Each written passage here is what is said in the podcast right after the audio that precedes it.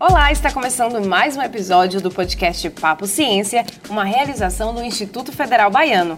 Olá, Cristina Mascarenhas. Olá, Bia Brito. Lembrando que o Papo Ciência é um projeto da Semana Nacional de Ciência e Tecnologia, apoiado pelo CNPq, órgão do Ministério da Ciência, Tecnologia, Inovações e Comunicações. Em cada episódio, falamos de assuntos ligados ao tema bioeconomia, diversidade e riqueza para o desenvolvimento sustentável. Nesse episódio, trazemos um assunto muito especial Mulheres na Ciência. Papo Ciência. A promoção da igualdade de direitos entre homens e mulheres é um desafio de diversos setores da sociedade e para a ciência não poderia ser diferente, sobretudo nas áreas de ciências naturais, tecnologia, engenharia e matemática. Dados recentes de uma pesquisa da Unesco sobre a participação das mulheres na ciência mostram que ainda há um longo caminho a ser percorrido. É, segundo o relatório, menos de 30% dos pesquisadores no mundo são mulheres. Além disso, o número de mulheres reconhecidas como líderes em sociedades de alto prestígio ou por meio de premiações permanece desigual. Então, o que fazer? Inspirar. E cabe a nós inspirar meninas e mulheres cada vez mais nestas áreas. Por isso, nesse episódio, nós contamos com a presença de duas pesquisadoras da área de ciências naturais, compartilhando com a gente suas trajetórias científicas. Então, aqui com a gente, Felizarda Bebé, que é pesquisadora do IF Baiano, doutora em ciência do solo e que atua nas áreas de agroecologia e produção orgânica. Seja muito bem-vinda. Bom dia, meninas super poderosas. é um prazer enorme estar participando desse projeto aprovado por vocês, né? Então, parabéns. Isso mostra que vocês são capazes de estimular outras mulheres, não só no IF Baiano, na Bahia e no Brasil. E temos também aqui Silvana Matsumoto, pesquisadora da Universidade Estadual do Sudoeste da Bahia, da área de agronomia, com ênfase em fisiologia de plantas cultivadas. Seja bem-vinda. Obrigada, Cris. Obrigada, Bianca. É um grande prazer estar aqui participando com vocês dessa realização importante. E é um prazer ter vocês aqui. E a gente vai bater esse papo agora, né, para tentar trazer essas trajetórias de vocês, as experiências de vocês como pesquisadoras, né, muito nesse intuito de inspirar mulheres, inspirar meninas que queiram é, também trilhar esses caminhos. Então vamos começar contando essa história, né? Acho que a gente se relaciona muito com as histórias. Como vocês, a gente falou um pouquinho da área de cada uma, como vocês chegaram lá, né? Como é que começou esse interesse pela área de vocês, por essa área do conhecimento, né? O que despertou a curiosidade por essa área lá? Vamos buscar lá no início. Bom, para mim, eu queria sempre ter uma função importante, eu acho, quando criança, revolucionária. E eu procurei várias coisas, né? E, e realmente eu achei que a produção de plantas, a engenharia agronômica iria me dar esse caminho, né? E aí eu enveredei, fiz o curso em Piracicaba, depois segui direto o mestrado, né? E, e veio a contratação para o ESB. E aí eu me tornei cientista, né? E que é uma coisa muito boa, muito legal. A partir desse caminho, a gente consegue é, trilhar assim, um conhecimento e trazer para a vida da gente também essa capacidade de organizar os pensamentos, né? de conjugar esse conhecimento com, com outras pessoas, né? passar essa vivência, é uma coisa muito, muito bacana que até hoje né, ainda me estimula. Eu estou para aposentar, eu completo, tem mais de 30 anos de jornada, né? E eu digo a vocês, né, ser uma pesquisadora é uma coisa que vai além da função, sabe, de, de do, do, trabalho, né? É realmente algo que eu trago para minha vida e consigo, né, trazer isso de uma forma integrativa. É, eu, eu amo realmente o que eu faço. E nesse caminho, né? É, encontrei Felizarda, que foi uma das minhas primeiras orientadas, né? E que com muito prazer eu posso confessar a vocês que um, um orientador, né, que faz parte da função de pesquisadora, ter esses orientadores, fazer esse trabalho, ele se completa quando realmente ele vê em seu orientado é, uma pessoa que tem características mais apuradas do que a gente mesmo. Né? E eu, eu uhum. posso dizer que eu cumpri, eu, eu acho que eu cumpri minha missão quando eu vejo a Felizarda, né? Quando eu vejo, assim, esses, esses meus filhos aí é, despontando, né? E, e, aí, realmente, a função da gente está realmente agraciada, está cumprida. Não é verdade, é isso que eu sinto mesmo, né? De ter é. poder contribuído né, com isso.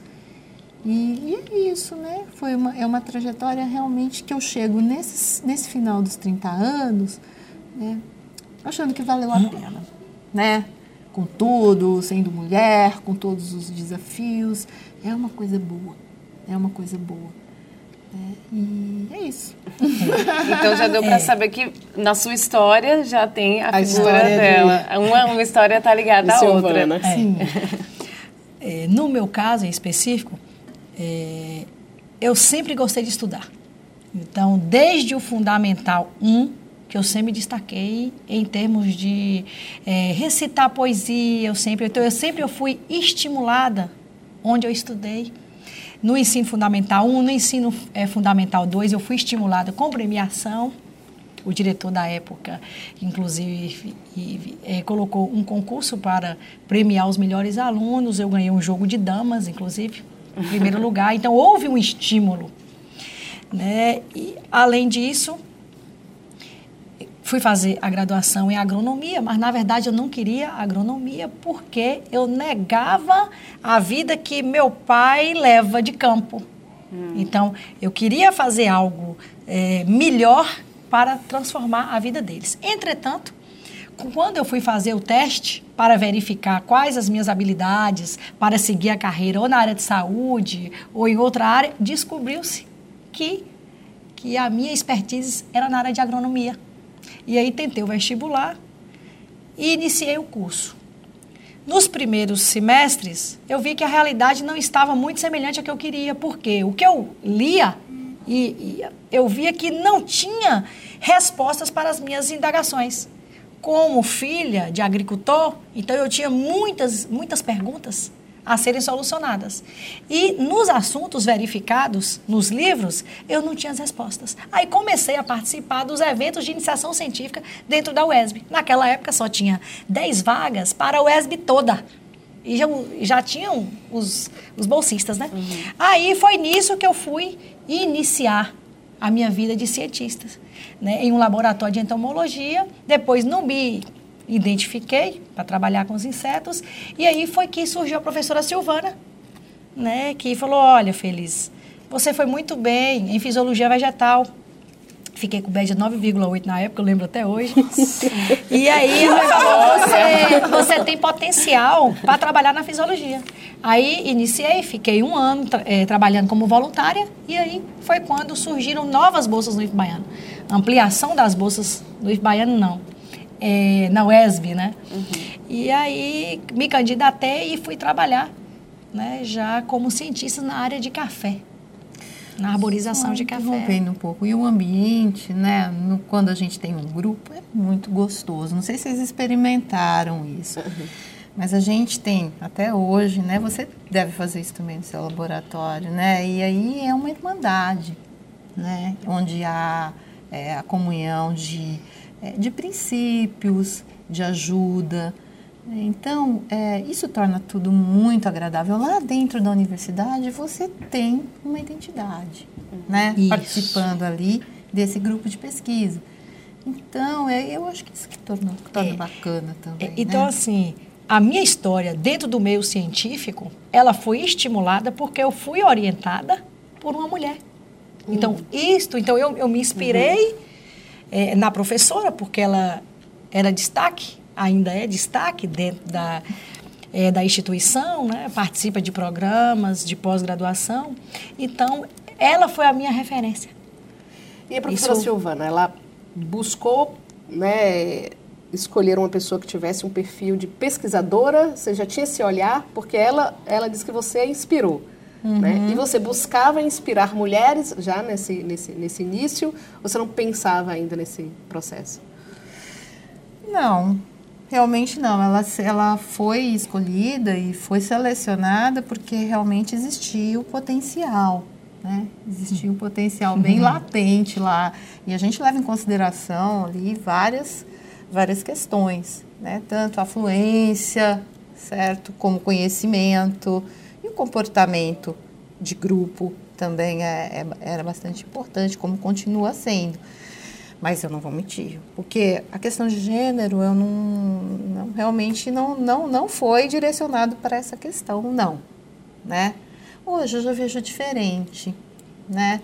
E isso vem realmente dessa, é, desse discernimento né, que a gente tem hoje é, maior e vem dessas conversas, né? Já estava comentando com Bianca que eu acho que a gente funciona muito assim.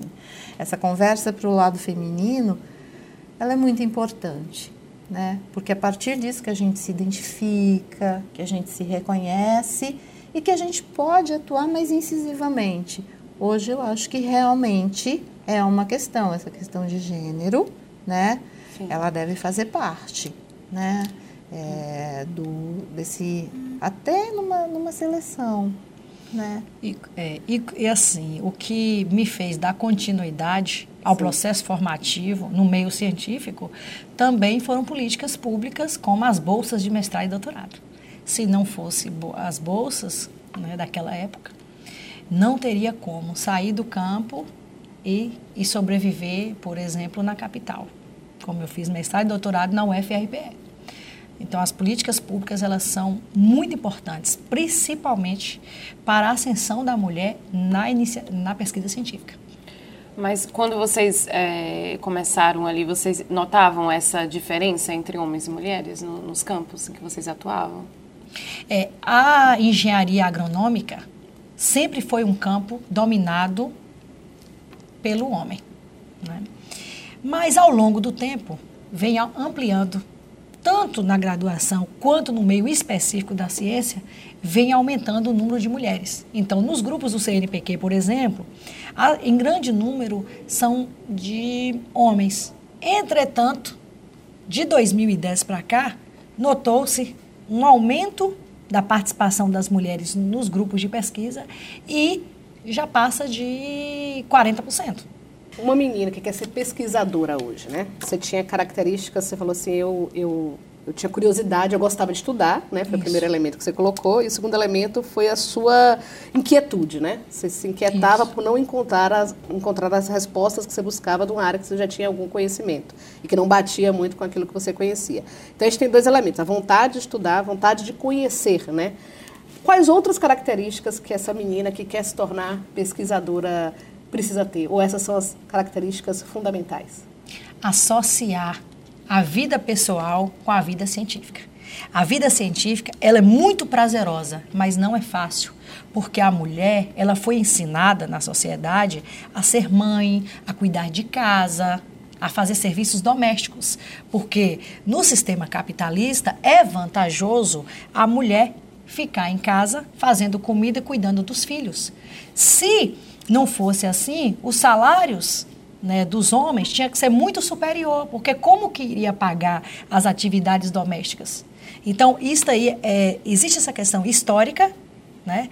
E observa-se que a mulher, para ser pesquisadora, ela precisa é, abrir mão desse modelo de sociedade para dedicar à pesquisa. Ninguém chega é, a ser doutora sem fazer nada. É, por exemplo, é, casamentos muitos é, é, realizados assim de forma muito precoce dificulta. É, a maternidade dificulta muito e isto é, é, que faz muitas mulheres inclusive a desistir do meio científico. Um, do, um dos motivos é a maternidade porque quando tem filho tem que cuidar do filho. E, e a, os cuidados com o filho ainda no Brasil não é compartilhado 50% com o homem. Então, isso afeta muito. Mas nós estamos diante de um, de um cenário hoje, principalmente na bioeconomia, que é preciso ter políticas públicas para mais mulheres entrarem é, no meio científico para incrementar é, esse meio comercial mesmo. Se no Brasil 51% da população é de mulheres, como que vai ficar a economia E como que vai resolver os problemas socioambientais se não estimular, é, estimular as mulheres a entrar na pesquisa científica? Então, por isto que ainda há políticas públicas, ainda há, porque tem alguns é, é projetos vigentes, né? porque no momento nós estamos de, de, um cenário perigoso, porque no CNPq não tem editais abertos, mas até o ano passado teve edital em que dizia no, é, no regulamento que parte é, daquele grupo que seria assistido deveria ser mulheres, pelo menos ter alguém na equipe que fosse mulher. Então, houve políticas públicas no Brasil, houve, quando eu digo políticas públicas, editais e outras ações em que favoreceu para a mulher entrar no meio científico. E é tão verdade que no IFE baiano, por exemplo, no último edital de 2019, né, por exemplo, o PIBIC, CNPq do IF Baiano, 40 projetos foram submetidos. Destes é, 40 projetos submetidos, 12 foram aprovados. Dos 12 aprovados, 50% eram mulheres.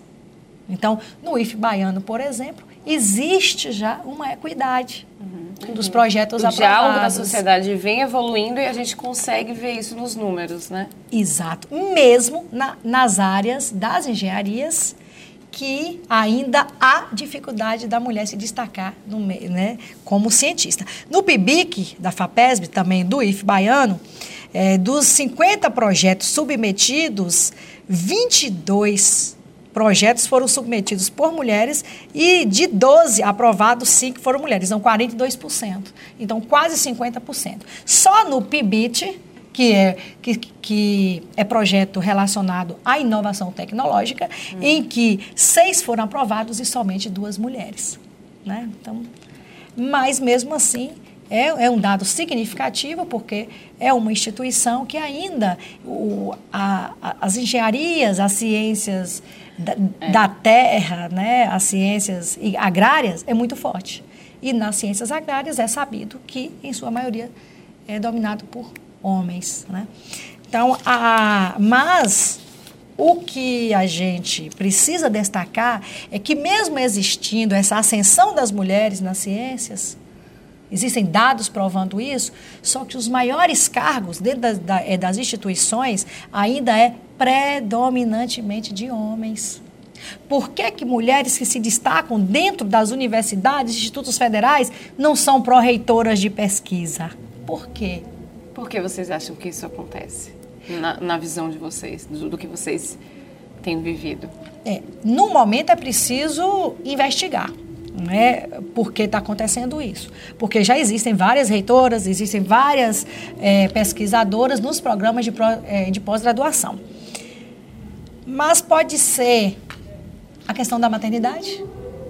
Então, é, historicamente falando, parece ser o caminho mais fácil tirar a mulher da ciência do que resolver essas questões da maternidade, porque muitas mulheres não podem, não querem, não devem abandonar seus sonhos é, de ser mãe, né?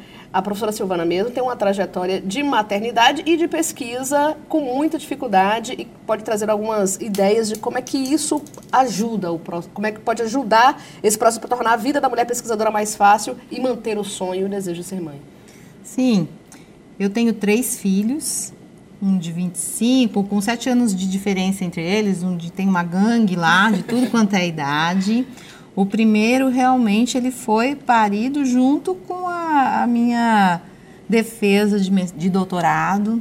Não é fácil, mas é, eu tive a sorte de ter um companheiro que também entendia parte de toda essa problemática, porque também tem a mesma profissão. Então, a, o compartilhamento ele se processava de uma maneira mais harmoniosa em casa. E, e, essa foi minha sorte. Eu já era, eu já tinha uma condição financeira também que me favorecia, porque eu já era contratada pela universidade. Mas eu vi muitos casos, muitos casos na graduação, na pós-graduação, é, de acompanhar a jornada de mães com filhos e é realmente imprescindível que tenha assim, uma, toda uma logística por trás disso para ajudar essa mulher. Creches, sabe? E próprio, próprio, as próprias instituições financiadoras entendem isso hoje. Por exemplo, a CAPES, após, quando uma pessoa tem um bebê, ela, realmente comparece com seis meses a mais ali de, de, de bolsas e, e, de auxílio, que torna possível essa, toda essa conjugação de ser mulher, exercer o papel dentro da pesquisa e ser mãe também, certo? E é muito importante para a formação dos filhos também entender como é que é, como é se dá esse processo, né? Ver na mãe ali uma, uma pessoa que, que se completa, que quer ser tudo e, e, e vai. É multifunção, sim, mas, mas vai em frente. Mas é essencial o entendimento disso pelas ações governamentais e nesse aparato, né? Sim. Porque senão realmente é muito sofrido. Né? Ou seja, né, a gente vê até pela fala da Felizarda, da sua fala, que tem um conjunto de fatores aí que precisam ser vencidos para que as mulheres cheguem mais aos cargos de, de liderança, para que elas possam ter mais visibilidade enquanto pesquisadoras. E falando em, em visibilidade, a gente traz aqui é, um dado que é da pesquisa de percepção pública da ciência e tecnologia no Brasil, que trouxe um alerta em relação à visibilidade dos pesquisadores do país, né? Nessa pesquisa, 90% dos entrevistados não souberam apontar o nome de um cientista do país, sabe? Não, não, não sabem dizer quais são as instituições que produzem pesquisa no país, né? Então, se a gente tem esse dado e tem minoria de mulheres também como pesquisadoras, né? Como é que a gente está trabalhando. Mais difícil é lembrar o Mais nome difícil de mulheres pesquisadoras. Lembrar né? o nome de uma mulher pesquisadora, né? Então a gente queria muito fazer isso aqui, né? Que a gente pudesse lembrar o nome de mulheres pesquisadoras que são referência na área de vocês. Então eu queria que vocês compartilhassem. Se cada uma tiver alguma, alguma pesquisadora e quiser falar um pouquinho sobre o trabalho, qual foi a contribuição dessa, dessa pesquisadora, acho que vai ser interessante depois a gente dar um Google, né? e conhecer mais. É é, é muito importante nas ciências agrárias, mais, mais na, na área da engenharia agronômica, a Joana Dobenhay. Ela estudou a fixação biológica de nitrogênio e, com isto, o, o Brasil teve um ganho enorme. Chega a, a ter uma, uma economia em adubos minerais de 2 milhões de reais por ano. Então, é, a, a participação dela foi extremamente significativa. Né? Além disso, temos também, que morreu recentemente, a Ana Primavera. Ela fez um trabalho brilhante de crescimento da agroecologia no Brasil. Então, ela tem livros publicados, manejo é, ecológico do solo. Então, quem estimulou a produção orgânica no Brasil foi Ana Primavera a partir de seus estudos, né? Ela observou, quando ela fez agronomia, ela observou que tudo partia do solo. Então, só existem plantas e pessoas saudáveis se o solo for saudável. E com isto ela fez inúmeras publicações, estimulou vários pesquisadores, várias pesquisadoras. Então, elas duas se destacam no Brasil assim na área de engenharia agronômica, com grande contribuição. É, o Brasil hoje vem crescendo bastante a produção orgânica. Chega a crescer 20% por ano.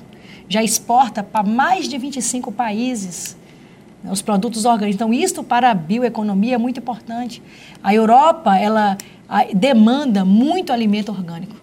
E o Brasil já está exportando e com isto melhorando também a saúde das pessoas, segurança alimentar. Então está, está, tudo integrado. Apesar de não ter pesquisas concretas ainda, porque ainda é incipiente a produção orgânica no Brasil, chega a 1%, mas já estimulou vários agricultores e nos próximos anos pode atingir aí mais de 10%. Né? Mas mesmo assim, há uma produção significativa já na merenda escolar, já tem é, estado do país que já tem legislação para merenda escolar ser orgânica, nos próximos 10 anos chegar a 100%. Então, isto partiu da grande contribuição de Ana Primavera. Perfeito. E a gente não sabia. Silvana. Bom, da área de botânica, a gente tem a Graziela Matias Barroso, que foi uma pesquisadora do Jardim Botânico, que eu trago aqui para ilustrar, porque foi uma mulher que se casou muito nova, com 16 anos, e que depois de cumprir ali parte da, do papel de mãe, Aí ela foi, fez o curso superior dela em, em biologia e, e, e, se tornou uma botânica, né? E até quando ela foi fazer o concurso é, no Jardim Botânico, acharam absurdo ela ser lá concorrer, né? Mas ela passou em segundo lugar e foi brilhante, né? E ela começou já tarde, já com uns mais de, de perto dos 40 anos e trabalhou até o final da vida. Ela foi professora de universidades da, de Brasília, do Rio, de São Paulo. E foi uma mulher que quis tudo e fez tudo. Ela foi mãe, ela foi esposa e adorava pesquisar, né? E aí publicou vários livros de importância. Então é uma pessoa inspiradora né? Ela não é tão, tão famosa assim, mas realmente eu gosto muito dessa de, exemplificar com essa trajetória dela. Tem a Margaret Mee também, que apesar de não ter nascido no Brasil, ela tem um trabalho, ela é mais conhecida pelas, pelas gravuras, pela delicadeza dos desenhos dela e tal tudo. Foi uma grande, uma grande representação de uma pesquisadora feminina no Brasil, sempre defendendo o que a gente tem de maior riqueza, né, que é a nossa flora, e trazendo isso com muita beleza e muita técnica. Esses dois exemplos eu acho que são realmente de mulheres de sucesso, né, que servem para inspirar. E as mulheres de dentro de casa que inspiraram vocês? Ah, eu, eu tenho oh, meu Deus do céu, deixa eu pera. Ficou emocionado. Tudo bem, tá tudo bem. Pode, pode falar é. você. eu sempre tive apoio da família, principalmente da minha mãe, que sempre acreditou em mim, né, em fazer graduação, pós-graduação. E Painho também, ele, ele sempre assim incentivou, mas ele sempre teve medo também de onde eu poderia chegar. Porque eu quis, inclusive, eu quase fui, né? Por exemplo, estudar fora do país. Eu só não fui porque eu sou muito ligada à família. Então, isso me impediu também de eu alcançar, assim, é, mais trabalhos científicos. Talvez isso impediu, a, a, a forte ligação com a, com a, família.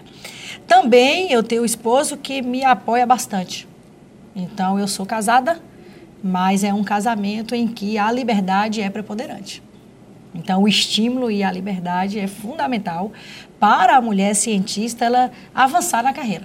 Então, porque publicação, por exemplo, para você publicar, não tem como você não utilizar horas extras. Então, são sábados, domingos, à noite, porque você precisa ler muito para escrever bem para publicar.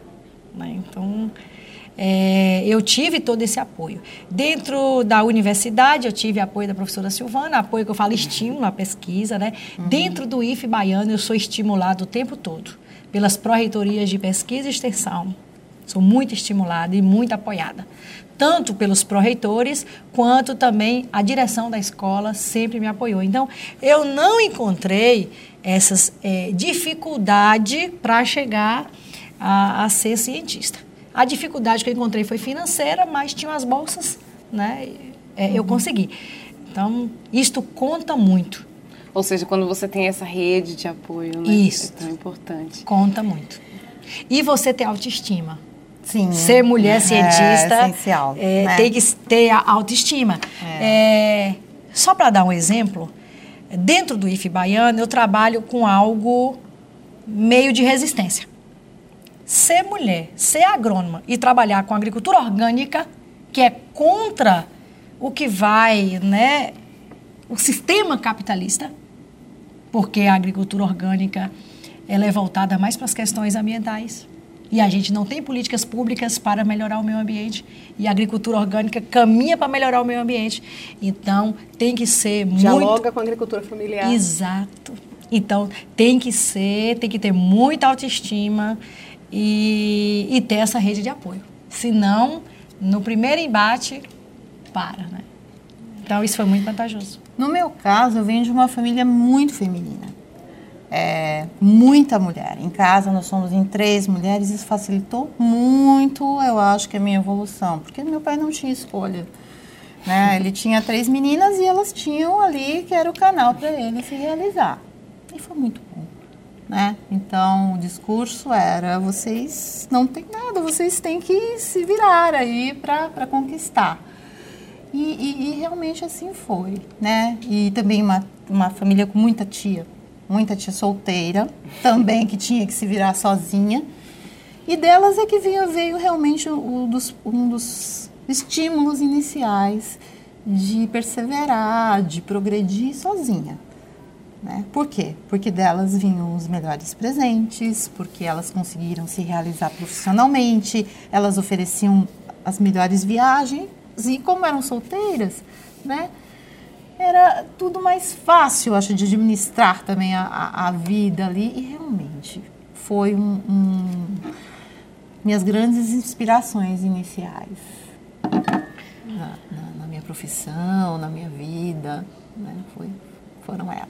Mas mesmo assim, meninas, é preciso, né, através desse projeto de vocês, estimular outras instituições a colocar editais específicos para mulheres nas ciências.